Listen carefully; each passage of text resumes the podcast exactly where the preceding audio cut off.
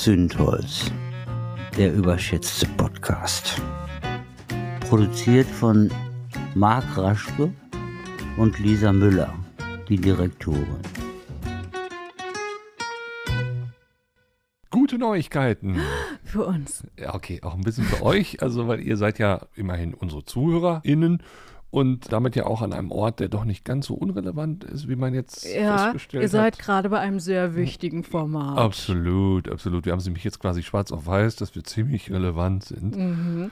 Und zwar waren wir in den Apple Podcast Charts auf Platz 28 bei Society and Culture. Ja, in dieser Unterkategorie vielleicht noch keine Headline, No. aber es fühlt sich schon sehr wichtig an. Ja, vor allen Dingen, weil wir sind ja noch gar nicht so lange am Markt und äh, sind einfach überwältigt, was wir so für ein Feedback bekommen. Also auch das natürlich, aber auch die ganzen vielen Nachrichten, die wir von euch bekommen. Also ich bin auch immer, wie du sagst, immer so schön, ich, man ist immer so seltsam überhöht. ne, Seltsam so- überhöht fühle Ja. ich mich dann, genau. Naja, vielleicht haben wir irgendwann sogar mal einen Sponsor, aber Mhm. ich glaube, so ein bisschen zu klein sind wir dafür Wer weiß wofür. aktuell. Ja.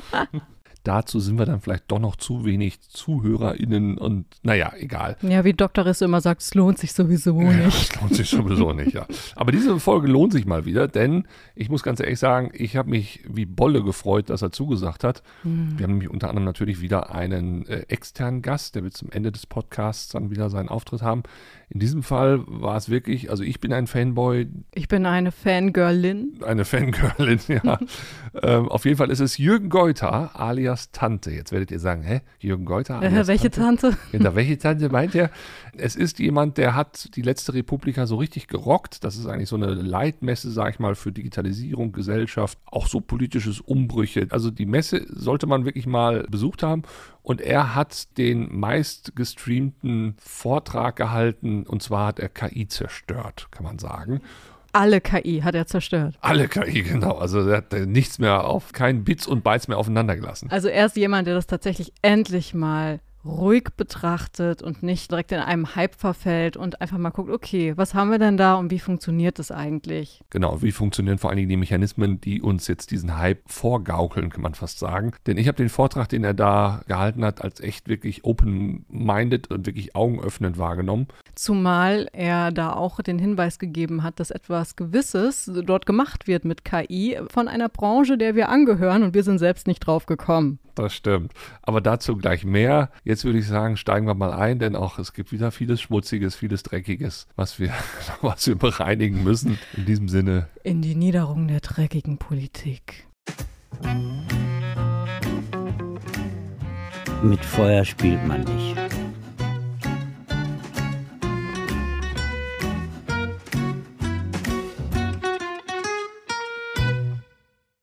Die AfD hatte jetzt in Magdeburg ihren Parteitag.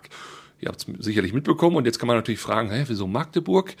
Ja, Sachsen-Anhalt ist ja, was das angeht, durchaus ein Nest mit Menschen, die das gar nicht so schlimm sehen, was da die AfD so vorhat. Und deshalb ist natürlich auch immer ganz günstig strategisch für Parteien, wenn man sich dann da niederlässt mit einem Parteitag, wo man auch viel Zustimmung kriegt. Und was ich jetzt gelesen habe, Anfang Juli kam nämlich raus, dass die Zahl rechtsextremer Vorfälle an Schulen in Sachsen-Anhalt auf dem Höchststand ist. Das hat das Innenministerium da bekannt gegeben. Und auch sonst, ich erinnere mich an eine Erhebung. Sachsen war noch ungefähr so auf der gleichen Höhe wie Sachsen-Anhalt. Aber da sind jedenfalls Menschen, die durchaus sehr hohe Sympathiewerte mit der AfD haben. Ja, und was soll uns das sagen? Vor allen Dingen mit Blick darauf, dass Herr Merz ja mit denen kuscheln will. Will er ja gar nicht, hat er nie gesagt. Nein, stimmt, hat er nie gesagt. Entschuldigung, ja. Einen Tag später bin ich da wieder ganz anderer Meinung. Ja, ich finde das so spannend, wie viele Leute jetzt auch sagen, nee, das hat er ja zurückgenommen. Genau. Erstens, wie vielen anderen Politikern gestehen wir zu, etwas zurückzunehmen. Zweitens, Genau. der ist schon seit Jahrzehnten im Politikbetrieb. Der sagt nicht aus Versehen irgendwas. Ganz genau. Es gibt ja tatsächlich auch Berater da im Hintergrund. Man glaubt es immer kaum bei solchen Flüchtigkeitsfehlern, vermeintlichen Flüchtigkeitsfehlern. Aber das ist ja genau dieses Spiel. Und man sollte jetzt nicht glauben, dass er einfach nur naiv tut. Das ist ja alles Teil der Strategie. Das wird ja auch Monate, wenn nicht gar Jahre vorbereitet. Wir wissen ja mittlerweile, dass er einen Berater hat, einen Kommunikationsberater, der auch schon unter Roland Koch, ne, wir erinnern uns an den hessischen, also ehemaligen hessischen Ministerpräsidenten, der ja auch sehr, sehr stramm rechts war, den hat er jetzt quasi als Kommunikationsberater und man darf davon ausgehen, dass die das nicht mal so eben ad hoc abends am Tisch besprechen, sondern dass das einen langen Vorlauf hat. Auch dass Herr Linnemann jetzt als Generalsekretär genommen wurde, auch nicht zufällig. Und deshalb, auch wenn sie immer so tun, als wären sie ach so menschlich und als hätten sie da einfach mal einen Versprecher, so ist es eben. Wir haben schon so oft darüber geredet. Man guckt mal, was man sagen kann und dann guckt man mal, wie die Reaktion ist. Ich glaube, Herr Merz hat nicht mit so einer Reaktion aus der eigenen Partei jetzt gerechnet unbedingt, aber damit mal wieder die Grenze so ein bisschen nach rechts. Und das nächste, was Genau. er sagt, ist dann wieder, naja, nicht mehr ganz so schlimm. Ne? Weil genau. davor die Aussage war viel, viel schlimmer, jetzt ist er ja wieder gemäßigter, vermeintlich. Aber dieses Gemäßigte ver verschiebt sich eben auch immer weiter nach rechts. Genau. Und wenn ich dann immer wieder höre, ja, unter Zeiten von Franz Josef Strauß und äh, Wehner und bla, da war das ja viel schlimmer und da war die CDU ja noch viel rechter. Ja gut, das ist aber auch gefühlt 60, 70 Jahre her. Ist Mhm. das jetzt unser Maßstab? Irgendwie Dinge von vor 60 Jahren irgendwie Ja. zum heutigen? Ja. Also wenn ich mir allgemein die Diskussion in Deutschland aktuell angucke, ist das immer unser Maßstab, irgendwas aus der Vergangenheit rauszuziehen. Ja, ja, und ich habe ja neulich sogar gesehen, es wird ja mittlerweile auch Wetten das wieder im Fernsehen übertragen. Es kam Ja, jetzt hier und der Zonk. Und der Song, ne? also, also dieser Wunsch ja nach gestern, der ist schon ziemlich groß. Ich meine, nicht Mhm. umsonst gibt's ja diesen Hashtag Gestern-Kleber inzwischen auch. Und ich habe das neulich irgendwo gelesen, wir sind nicht in einer Phase des Aufbruchs, sondern wir sind immer noch in einer Phase der Nachwehen als Gesellschaft. Wir haben es immer noch nicht verstanden, dass wir eigentlich nach vorne müssen. Stattdessen jammern wir immer noch über die vermeintlich gute alte Zeit. Ja, ich glaube aber die drei Jahre Pandemie haben eben mit den Leuten viel gemacht. Die wollen jetzt einfach mal wieder Harmonie. das also alte dieses Normal. Vermeintliche, was da alles, ich glaube, da ist auch ganz viel einfach Emotion und Psyche drin, wo man sich dann einreden lässt, dass ganz viel ja abgebrochen ist. Ich hätte hier schon längst abgeschaltet. Ja, auf alle Fälle ist das, was da jetzt so, so, so wabert, hochgefährlich. Wir müssen uns nach wie vor davon absolut klar distanzieren, was da die AfD plant, weil alleine aus der NATO auszutreten, aus der Ja. EU auszutreten, ja. Äh, darf ich da einsteigen? Na bitte, sehr gerne. Das, das wollte ich eben schon sagen. Ich finde das ja immer so beeindruckend, wenn man sagt, dort und dort wohnen die Leute, die am ehesten mit den Aussagen der AfD übereinstimmen. Das glaube ich alles gar nicht. Es gibt ja auch diese neue Forsa-Umfrage, ne, wo dann gesagt wird, ja, aber irgendwie 88 Prozent der Deutschen wollen dann gar nicht die Aussagen von der AfD, das unterschreiben die gar nicht so. Was die vereint, auch ganz viele Wähler, ist doch immer Hass und Wut und Frustration und nicht das Parteiprogramm. Das Parteiprogramm haben die seltensten gelesen, denn natürlich wollen ganz viele, oder die Mehrheit der Deutschen wollen nicht aus der NATO austreten, die wollen nicht aus der EU austreten, die wollen auch nicht die D-Mark wieder einführen. Was wäre das für ein Chaos? Nein, man muss sich mal vorstellen, wenn Deutschland wirklich aus der NATO austreten würde, dann wäre aber auch der NATO-Schutz nicht mehr da und dann würde der Russe quasi hier über Fliegerangriffe natürlich auch nach Deutschland kommen. Und was ein EU-Austritt mit einem macht, das hat ja Großbritannien gezeigt. Das ist ja schon wieder total bezeichnend, dass ich eben denke, dass es da einfach rein emotional wieder gewählt wird, während bei den Grünen ich sicher bin, dass viele Wähler sich einfach mit dem Parteiprogramm auseinandergesetzt haben und geguckt haben, passen meine Werte eben zu diesem, was die davor haben politisch. Bei der AfD ist es eben, gibt es was ganz anderes zur Identitätsstiftung. Ja, es ist zumindest sehr hochgradig emotionalisiert, was die AfD tut und es hat nichts mit Inhalten zu tun. Deshalb finde ich auch mal wieder so lustig, dass die Leute dann sagen, ja, wir müssen in einen inhaltlichen Diskurs mit den AfD-Lern gehen und so weiter. Ja, so ein Quatsch aber auch, ja.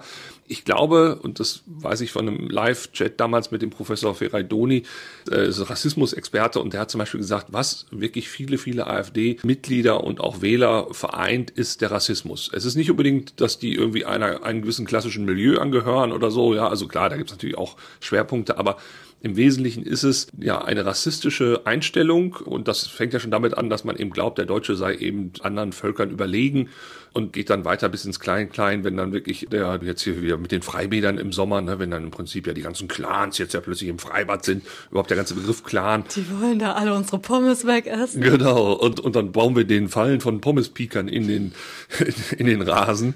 Also es ist wirklich schlimm zu sehen, wie stumpf der gemeine Deutsche zu emotionalisieren ist. Aber das sagt natürlich auch viel darüber aus, wo unser Problem ist. Es ist nicht irgendein Parteiprogramm, wo irgendwas drinsteht, sondern es ist in vielen Fällen eine gefühlte nackte Angst, glaube ich. Auf jeden Fall. Angst mobilisiert eben. Aber ich finde, ja klar, wir unterstellen denen immer, dass sie da irgendwie stumpf wählen. Aber genauso stumpf finde ich die Analysen der Gegenseite. Weil wenn wir jetzt diese Forsa-Umfrage haben und die sagen dann, ja, wir haben aber festgestellt, klar, diese Umfragewerte von wegen so viele Wählen AfD kann gar nicht so richtig stimmen, weil die meisten sind doch gegen die Aussagen. Das ist doch totaler Quatsch. Das eine hat doch mit dem anderen nichts zu tun. Genau. Da rechnest du ja dann die Protestwähler zum Beispiel noch nicht mal ein. Genau. Und die gibt es. Und es ist der AfD doch vollkommen wurscht, ob die Leute mit der Aussage, also Hauptsache die wählen die. Genau. Sind ja auch zufrieden mit. Genau, und Hauptsache die Drohkulisse kann aufgebaut werden. Man hat das doch gesehen damals beim Brexit, also haben die Pro-Brexit-Leute doch auch äh, wildeste Versprechungen gemacht, unter anderem, dass das Geld, was man an die EU zahlt, monatlich irgendwie 300 Millionen war das wohl, dass man das jetzt künftig in das äh, Gesundheitssystem steckt, war natürlich auch alles Lüge, aber das war ja denen ja auch egal. Ja, also diese Lüge, die da einfach platziert wird, und die AfD hat an vielen Stellen Lügen platziert. Da wird nicht großartig moralisch darüber diskutiert. Das findet einfach gerade statt. Die Menschen werden emotionalisiert, werden quasi aus Protest oder aus reiner Angst dann in diese Hände gejagt und äh, ja, fertig. Ja, und das emotionalisiert uns dann. Das stimmt. Und wer zündelt denn da? Was ist das denn? Aktuell ist übrigens Frauenfußball-WM. Und das interessiert keine Sau. wenn man Herrn Reichelt glaubt. Ich wollte gerade sagen, ich meine, Reichelt, ihr erinnert euch, das ist dieser Mensch, ne, damals Bildzeitung und ein bisschen. Der früher mal einen Job hatte. genau, der früher mal einen Job hatte. Und jetzt sagt dieser Typ, der News nicht richtig schreiben kann. Ja, genau. so bei dem Magazin News ist, sagt jetzt, dass das doch keine Sau interessiert, dass Frauenweltmeisterschaft ist. Warum auch immer er dann drüber spricht. Irgendwie interessiert es ihn ja offensichtlich. Ja, natürlich. Ne? Verrückt. Also, er macht vor allen Dingen daraus wieder einen Tritt in Richtung öffentlich-rechtlich, weil er sagte mich tatsächlich, äh, trotzdem erzählen uns alle Medien, dass es hochspannend ist und dass das ganze Land mitfiebert. Und bei alle Medien meint er in der Regel die öffentlich-rechtlichen, mhm. beziehungsweise hat das auch irgendwo noch konkretisiert, dass es ja, ja dieses Erziehungsfernsehen ist. Ne? Frauenfußball wäre das Erziehungsfernsehen. Ja, ich glaube, so hat er vom, von der Begrifflichkeit her nicht gesagt, aber dass die uns ja wieder im Prinzip weismachen wollen, dass das ja irgendwie auch relevanter Fußball ja. ist. Man muss natürlich auch sehen, dass diese Fußball-WM natürlich etwas zeitverzögert oder zeitversetzt passiert. Ne? Das ist ja da in Australien Ach, er will doch wahrscheinlich einfach sagen, da wurde so viel Geld ausgegeben für die Rechte, damit man das übertragen darf. Ja, klar. Und da wird Geld verschwendet von unseren Steuern. Ganz genau, ganz genau. Aber man sieht ja jetzt, wo äh, einige Spiele auch am Wochenende liefen, dass da durchaus gigantische Reichweiten auch stattfinden. Ich glaube, ein Marktanteil von 60 Prozent war da teilweise. So wenig? Warum nicht 100? genau, warum nicht 100, ja.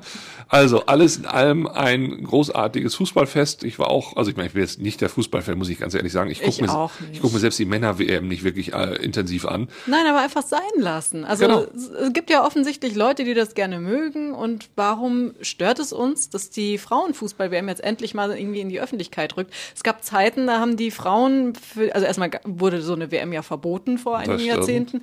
Als sie dann erlaubt wurde, äh, gab es als Preis im Finale ja erstmal so ein Teeservice, ne? Ja. Das kein Scherz. ja, das ist schon irgendwie ein bisschen gaga.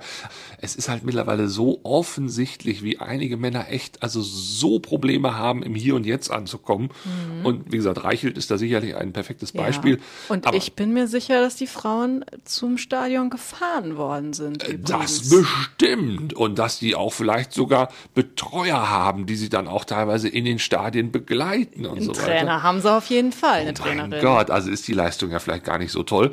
Ihr denkt jetzt, was, was labern die da? Aber das hat durchaus einen Bezug zu einem anderen Thema, wo wir nämlich auch festgestellt haben, mhm. dass eine Frauenleistung mal ebenso nonchalant abgewürgt wurde.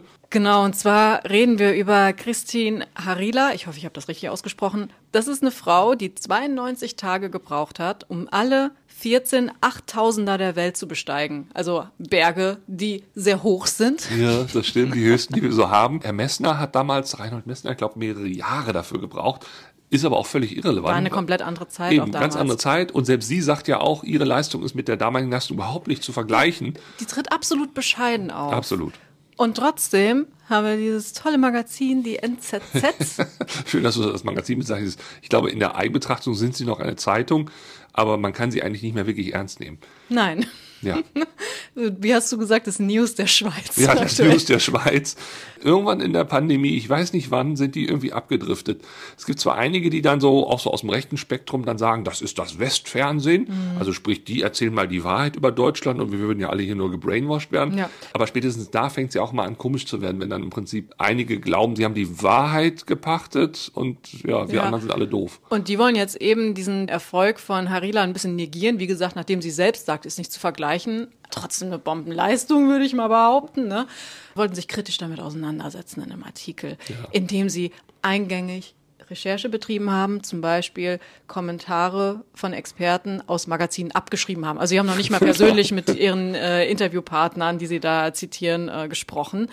Plus, dann wird ihr sowas vorgeworfen wie, dass sie sich ja sehr stark selbst inszenieren würde, weil sie auf Instagram immer wieder postet. Oh Mann, oh Mann, oh Mann. Welchen Mann, der einen Berg besteht? Reinhold Messner. Kennt man, oder? Der hat schon mal ein Interview gegeben. Ja, der war auch schon mal bei Wette das und so weiter. Also sprich, diese Selbstinszenierung ist eine hochgradig übliche Geschichte bei solchen, bei Ja. solchen Extremsportlern auch gerade. Und da ist es ja nicht nur, dass man ihr vorwirft, dass sie Selbstinszenierung betreibe, sondern dass sie eigentlich auch mit ziemlich unlauteren Mitteln Ja, dass es nicht ihr eigener Erfolg war und sie konnte es natürlich nur mit Unterstützung schaffen. Auf einem Hubschrauber hat sie benutzt, um zu einem weiteren Basiscamp zu kommen. Klar, dann bist du ein bisschen schneller unterwegs. Ne? Natürlich schaffst du es dann eher in 92 Tagen, als wenn du dann noch irgendwie über, über den Boden vielleicht sich zum nächsten Basiscamp bewegen musst. Aber die ist nicht mit dem Hubschrauber zur Spitze geflogen, wollte ich nur mal gerne betonen. Und dass es dann auch da entsprechende, äh, wie nennen die sich? äh, Die Sherpa. Sherpa, ne? Äh, Dass die dann auch entsprechend da begleiten hoch und so. Das ist Genau. auch alles üblich. Und Männer machen Genau. das genau so. Soweit ich weiß, darf man auf den Mount Everest gar nicht mehr ohne Sherpa inzwischen, weil zu viele Leute dort sterben. Ja. Also, also, was soll sie denn da machen? Ja, es ist doch wirklich Wahnsinn zu sehen, dass aus so einer Nummer, abgeschrieben aus anderen alpinen Magazinen, dann ein Artikel wird. Ja, also, boah. Mit welcher Intention schreibt man diesen Artikel? Wenn da wirklich unlautere Praxis, wenn da gelogen wurde, okay, dann schreib ihn. Ja. Aber die hat selbst gesagt, ach, das ist nicht vergleichbar, ich bin einfach froh, dass ich es geschafft habe. Genau. Warum musst du sie dann noch runterdrücken? Naja, aber das zeigt eben wirklich, wie äh, Frauenleistung in der Öffentlichkeit immer noch nach allen Regeln der Kunst abgewertet wird. Ja, Fußball-WM interessiert doch keinen. Bergsteigerin, ach, die hatte ja Unterstützung. Genau. Was zum Teufel ist da los? Strohfeuer. Marc, Hm? wir können uns bald nicht mehr unsere Brötchen kaufen, habe ich gelesen. Was?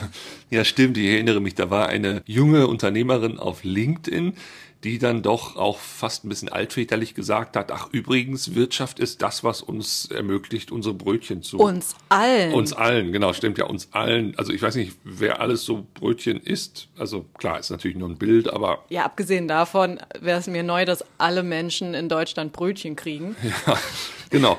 Das ist ja eben auch schon die erste Kritik an dem Thema. Äh, Stichwort Verteilungskampf. Ne? Also hätten wir alle Brötchen, wäre, glaube ich, äh, Ja, und gleich viele vielleicht. Genau, und gleich viele hätten wir da, glaube ich, ganz andere Probleme in diesem Land. Aber sie bezieht sich halt auf das, äh, was jetzt rausgekommen ist, dass wir nämlich äh, 0,3 Prozent, ja nicht Wirtschaftswachstum, sondern Wir- Wirtschaftsschrumpfen haben. Wurde natürlich dann auch wieder von der Springerpresse hochgejubelt, von wegen, also negativ hochgejubelt im Sinne von, oh mein Gott, jetzt geht's los und natürlich die Ampel schuld und so weiter und so fort. Ja, perfekte Schlagzeile. Absolut. Ne? Und jetzt 0,3 Prozent. Ist das jetzt viel, ist das wenig? Was meinst du? Von was überhaupt? Also das muss man ja auch immer erstmal fragen. Wissen wir überhaupt, was 0,3 Prozent bedeutet? Also von der Schlagzeile her doch schon mal nicht. Nö, eben, genau. Und wenn man sich überlegt, dass wir über viele, viele, viele, viele Jahre Exportweltmeister waren und da ja auch mal ziemlich stolz drauf waren. Und das potenzierte sich ja von Jahr zu Jahr zu Jahr. Also ne, allein diesen Titel einmal zu erreichen ist das eine, aber ihn dann auch über viele, viele Jahre zu halten, das zeugt von einer enormen Stärke, kann man mal sagen. Ob das immer so eine Stärke war, müssen wir mal vielleicht gleich noch diskutieren. Ja, aber ich frage mich auch immer, wohin wollen wir eigentlich immer wachsen? Also diese Frage ist zu Recht zu stellen. Also was heißt denn Wachstum? Da gibt's ja auch den Club of Rome, der schon in den 70er Jahren das Ende vom Wachstum beschworen hat. Aber wie gesagt, also wenn wir Exportweltmeister sind, heißt das ja auch, dass wir sehr abhängig von den Exporten sind. Also auch von dem, was im Ausland passiert. Aber wenn ich dann zum Beispiel eben höre, dass China jetzt nur noch ein Wachstum von 5 bis 6 Prozent hat und wir dann so im Stillen denken, was? Immerhin 5 bis 6 Prozent, aber die haben ja mit ganz anderen Zahlen kalkuliert, da war das ja häufig immer zweistellig. Da muss man natürlich auch sagen, sowas hat natürlich auch Auswirkungen auf uns, wenn wir da die Haus- und Hoflieferanten für Maschinen und so weiter sind und die auf einmal einen Einbruch bei ihrem Wachstum haben, dann ist das doch klar, dass wir, wenn wir unsere Struktur darauf ausgerichtet haben, natürlich auch das zu spüren bekommen. Und es ist ja nicht nur so, dass wir nach außen hin äh, es mit unheimlich viel Wandel zu tun haben, wir haben ja auch nach innen hinein einen hohen Fachkräfte- oder Arbeitskräftemangel. Ich nenne es ja immer Arbeitskräftemangel, weil es geht ja nicht nur noch um Fachkräfte, die fehlen, es fehlt ja an allen Ecken und Enden. Darf ich da einen sehr weißen Mann mit SZ zitieren? Ja, Seit 2015 sind drei Millionen Menschen nach Deutschland eingewandert. Und da ist die Ukraine noch gar nicht inbegriffen. Also, wo sind die? Arbeiten die?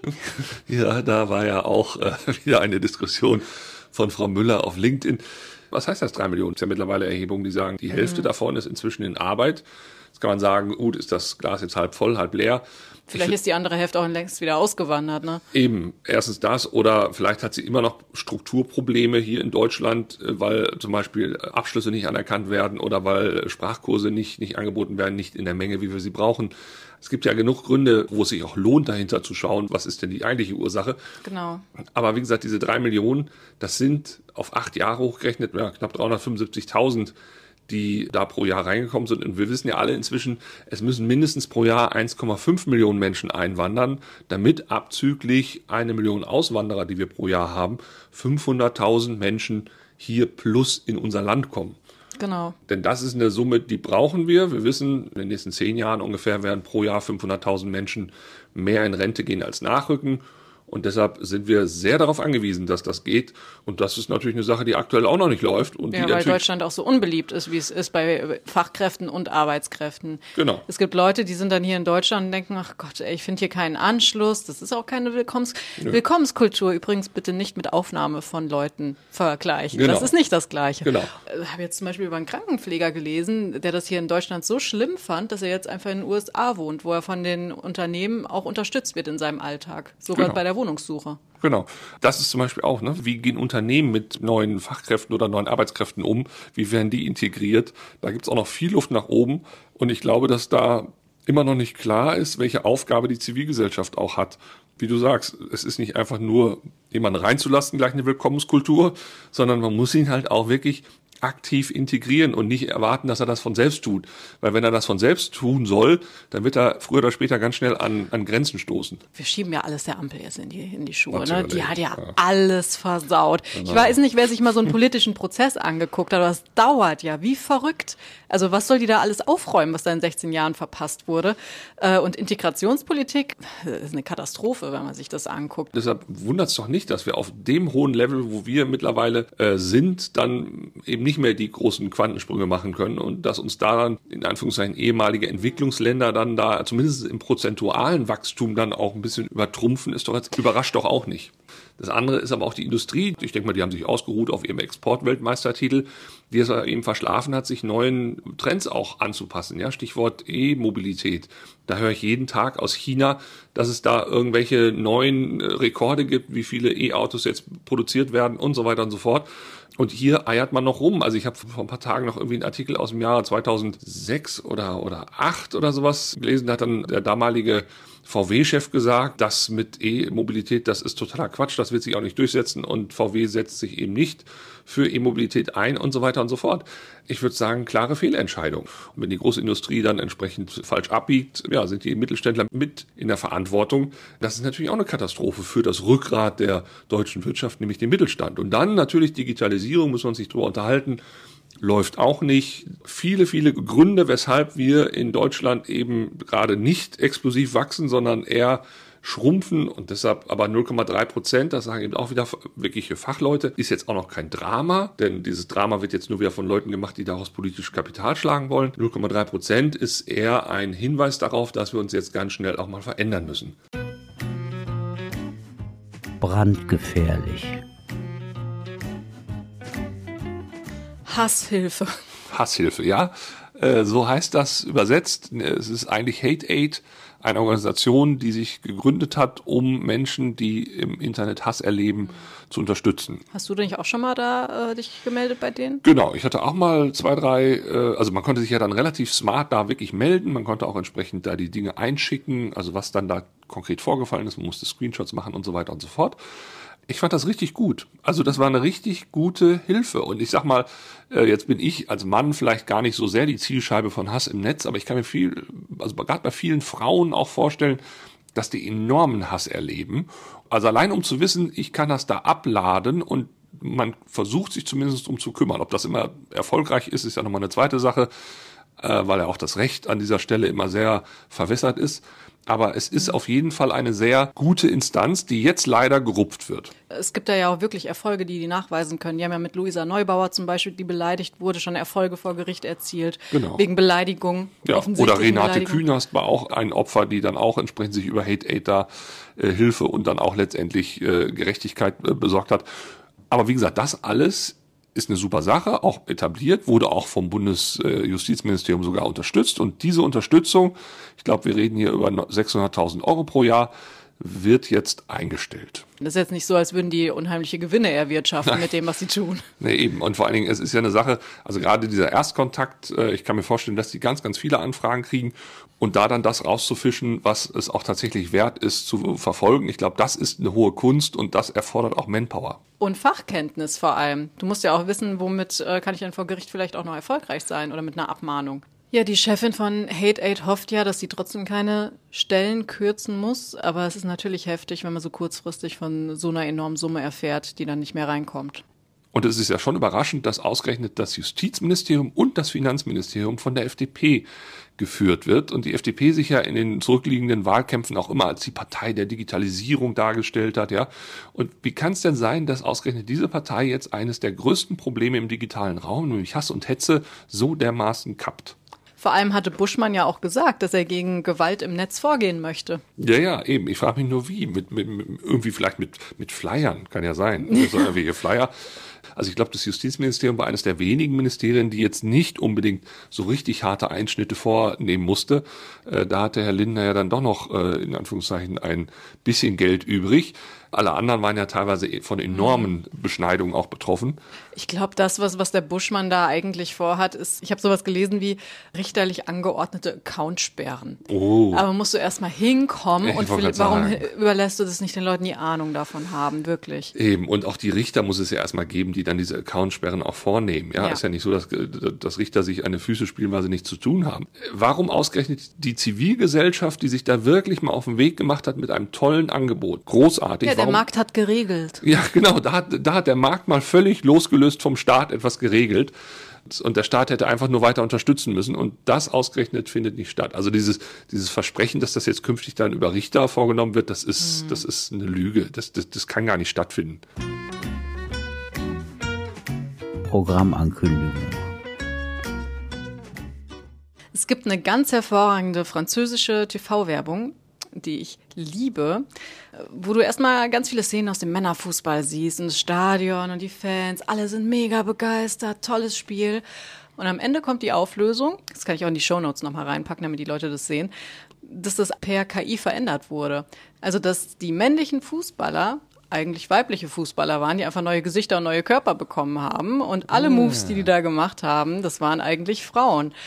Und die Aussage ist eigentlich, Männern würde Frauenfußball wahrscheinlich viel besser gefallen, wenn wir einfach per KI die Frauen alle zu Männern verwandeln würden. Ja gut, das ist natürlich jetzt auch in der heutigen Folge, wir hatten schon Fußball, wir hatten jetzt Digitalisierung, da passt das Thema KI perfekt. Deshalb haben wir auch heute jemanden bei uns als externen Gast, der das Thema KI für uns auch komplett nochmal neu sortiert hat, denn wir waren tatsächlich in diesem Jahr auf der Republika, das ist eine Messe unter anderem für Digitalisierung und Gesellschaft und Philosophie und so weiter in Berlin. Und da hatte er einen wirklich atemberaubenden Vortrag hingelegt. Er hat quasi KI zerlegt, er hat diesen ganzen Trend, diesen ganzen Hype komplett einmal hinterfragt und das hat uns so beeindruckt, dass wir uns danach erstmal zu Fanboys und Fangirls geoutet haben. Das habe ich übrigens noch nie in meinem Leben gemacht, so ein Quatsch. Nein, aber wir haben neben der Bühne gewartet. Ja, neben der Bühne gewartet, habe ich auch noch nie gemacht und so.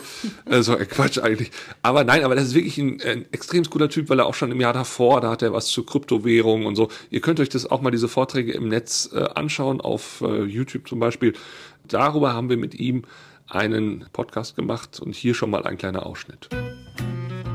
Noch ein Eisen im Feuer. Heute als Sondergast jemand, der mich vor wenigen Monaten noch extremst begeistert hat auf der Republika. Da hat er nämlich einen sehr imposanten Vortrag gehalten, wo er mal eben das ganze Thema künstliche Intelligenz zunichte gemacht hat, wie ich finde. Also es hat mir ganz neue Perspektive auf das Thema gegeben. Er nennt sich Tante, ist freier Autor, Theoretiker für Fragen der sozialen Gestaltung der Digitalsphäre und auch Ludit. Was ein Ludit ist, wird er uns sicherlich gleich erklären, weil es auch mit seinem Vortrag zu tun hat. Erst einmal herzlich willkommen, Jürgen Geuter. Vielen Dank für die Einladung. Sehr gerne. Es ist eine große Ehre, dass du bei uns bist, weil, wie gesagt, Fanboys und Fangirls hast du hier auf der anderen Seite. Denn das, was du da in der Republika vom Stapel gelassen hast, das war ja quasi mal eben ein Abriss aller Gedankengebäude, die wir jetzt so zum Thema KI gerade vorgesetzt bekommen. Hat auch für viel Furore gesorgt. Ich glaube, Spiegel Online hat auch über dich berichtet und so weiter. Warum dieser Vortrag und was war so die Ursache, weshalb du gesagt hast, da muss ich jetzt mal quer gehen? Interessanterweise war das eigentlich nicht der Vortrag, den ich machen wollte. Ich wollte eigentlich etwas Positiveres machen, aber den haben sie nicht angenommen. Das heißt, ich bin der Mecker-Cop, der immer die etwas kritischen Vorträge bekommt. Im Jahr davor hatte ich auf der Republika über Web3, Krypto, dieses ganze Blockchain-Zeug geredet, auch jetzt nicht begeistert. Und dazwischen gab es ja noch kurz diesen Metaverse-Hype und dann waren wir halt voll im KI-Hype und ich war den einfach leid und dachte, okay, jetzt, man kann das ja auch mal strukturiert ein bisschen betrachten und mal sehen, was ist da eigentlich dran, warum funktioniert der eigentlich in dieser Art, wie er funktioniert und diese ganzen Versprechungen, die da gemacht werden, welche davon sind denn vielleicht in irgendeiner Form glaubwürdig und welche eben auch nicht. Das war so der grundlegende Impetus gegen diesen ganzen Hype, der ja auch auf der Republika sein Zuhause hat. Und da gab es auch sehr hypende Vorträge, irgendwo mal ein Gegengewicht zu setzen, dass es so einen Punkt gibt, dem man mal ein paar andere Gedanken reingeworfen kriegt. Und das war so der Impuls. Ich habe das kurz bevor das, das Call for Proposal geschlossen wurde, das noch eben so reingehackt, dachte nie, dass es was werden würde. Und jetzt war es dann, wenn man sich nach den Zugriffszahlen der Mitschnitte, der erfolgreichste Vortrag auf dieser Konferenz. Ja, aber absolut zu Recht. Ich sage mal so, deine Kernthese ist ja, dass dieses ganze KI-Thema extremst gehypt, eigentlich überhyped wird, dass es auch teilweise Werbung mit sich selbst macht und dadurch natürlich auch sowas Übermächtiges kriegt. Mit was haben wir es denn eigentlich gerade zu tun, wenn du mal auf diese KI-Szene schaust? Ist das wirklich dieses große umwerfende Ding? Das ist immer ein bisschen die Frage des, des Einsatzes. Man kann halt nicht sagen, okay, jetzt habe ich hier dieses KI-System, jetzt kann ich das von außen neutral betrachten und jetzt kann ich bewerten, was der Effekt von diesem Zeug sein wird, sondern man kann diese Dinge nur im Einsatz bewerten. Und im Einsatz kann man sie nur bewerten, wenn halt Menschen entscheiden, sie für irgendetwas einzusetzen. Also die zu sagen, ich habe jetzt diese Large Language Models, wie OpenAI das mit ChatGPT baut. Es gibt ja auch viele Open Source Varianten, Meta baut solche Dinger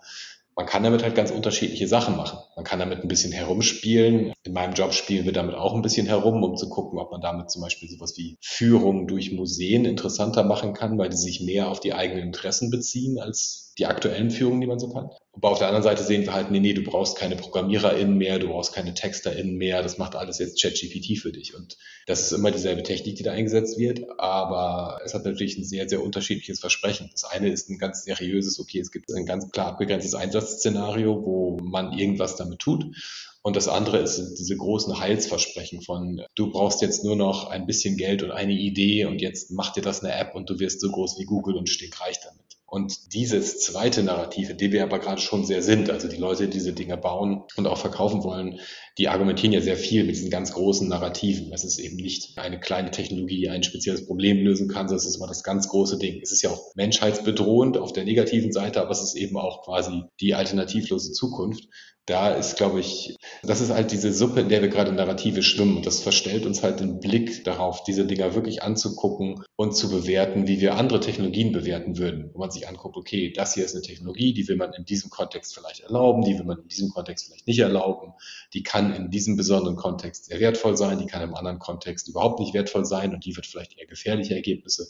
Aber auf dieser Ebene diskutieren wir nicht, weil es halt immer nur dieses Hinterherhecheln hinter der nächsten Version ist. Also, oh, OpenAI hat jetzt, keine Ahnung, ChatGPT 17 rausgegeben. Das ist jetzt garantiert wieder noch viel besser. Und dann sind wir damit beschäftigt, dem hinterher zu, zu rennen, anstelle zu sagen, okay, aber diese Dinger, diese Textgeneratoren, was tun die eigentlich? Was können die eigentlich? Und in welchen Kontexten kann man die seriös einsetzen und wo nicht? Es ist ja, wenn man realistisch mal betrachtet, was diese Textgeneratoren bislang können, doch eher, eher fast enttäuschend, wenn man das so sieht. Ne? Das ist ja auch eher so ein Fischen in irgendeiner Buchstabensuppe, die so bis zum Jahr 2021, 2022 so im Netz zu finden ist.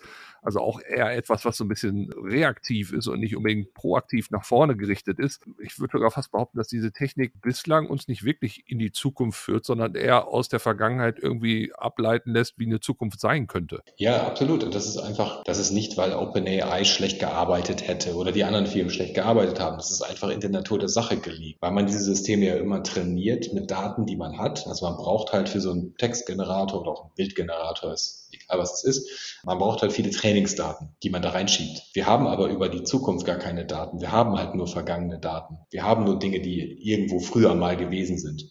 Das heißt, wir können diese Systeme nur mit Dingen trainieren, die es schon mal gab. und die kann es wieder reproduzieren. Manchmal in so ein bisschen geremixter Form, aber am Ende ist es immer nur eine, eigentlich ist das ein Kompressionsverfahren für alle Daten, die wir schon mal hatten. Und die kann es jetzt so ein bisschen unscharf wieder hervorbringen. Aber in einer Welt, in der wir vor extrem großen Herausforderungen stehen, naja, wir können das, was wir schon mal gemacht haben, nochmal machen, nur vielleicht ein bisschen anders, vielleicht nicht gut genug. Und dieses Versprechen von, das wird unsere zentralen gesellschaftlichen Probleme lösen, wie Klimawandel, gesellschaftliche Ungleichheit, Armut, Hunger, wie auch immer.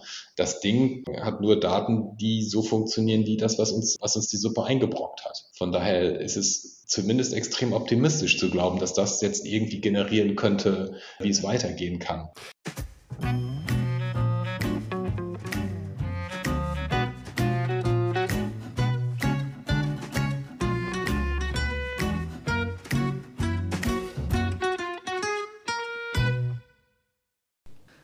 So, wer mag KI jetzt noch? ich hoffe zumindest, dass wir euch jetzt schon mal einen kleinen Vorgeschmack darauf gegeben haben, wie KI äh, ja eigentlich nicht funktioniert, beziehungsweise wie Marketing funktioniert. Wie Marketing rund um KI funktioniert. Wie gesagt, wir wollen es ja nicht kleinreden, aber wir wollen es halt mal einordnen. Ja, vor allem muss ich sagen, wir sind Marketing-Experten ja. und ich habe mich trotzdem zu einem gewissen Teil täuschen lassen. Nicht so sehr, also ChatGPT, da war ich schon immer skeptisch. Aber es hat schon ein ja, klein, kleines Hype-Gefühl ausgelöst. Es ist, schon, es ist schon cool zu sehen und vor allen Dingen auch, wenn man im Prinzip so gewisse Machtstrukturen, die hinter so KI dann hervorkommen, wenn man die dann auch mal so wahrnimmt und eingeordnet kriegt, das ist schon, also, ein Aha-Erlebnis. Der ganze Podcast mit Jürgen Geuter alias Tante findet ja dann in einer Woche statt, Freitag. Mhm. Wir werden euch da noch darüber informieren. Ganz genau. Habt ein schönes Wochenende.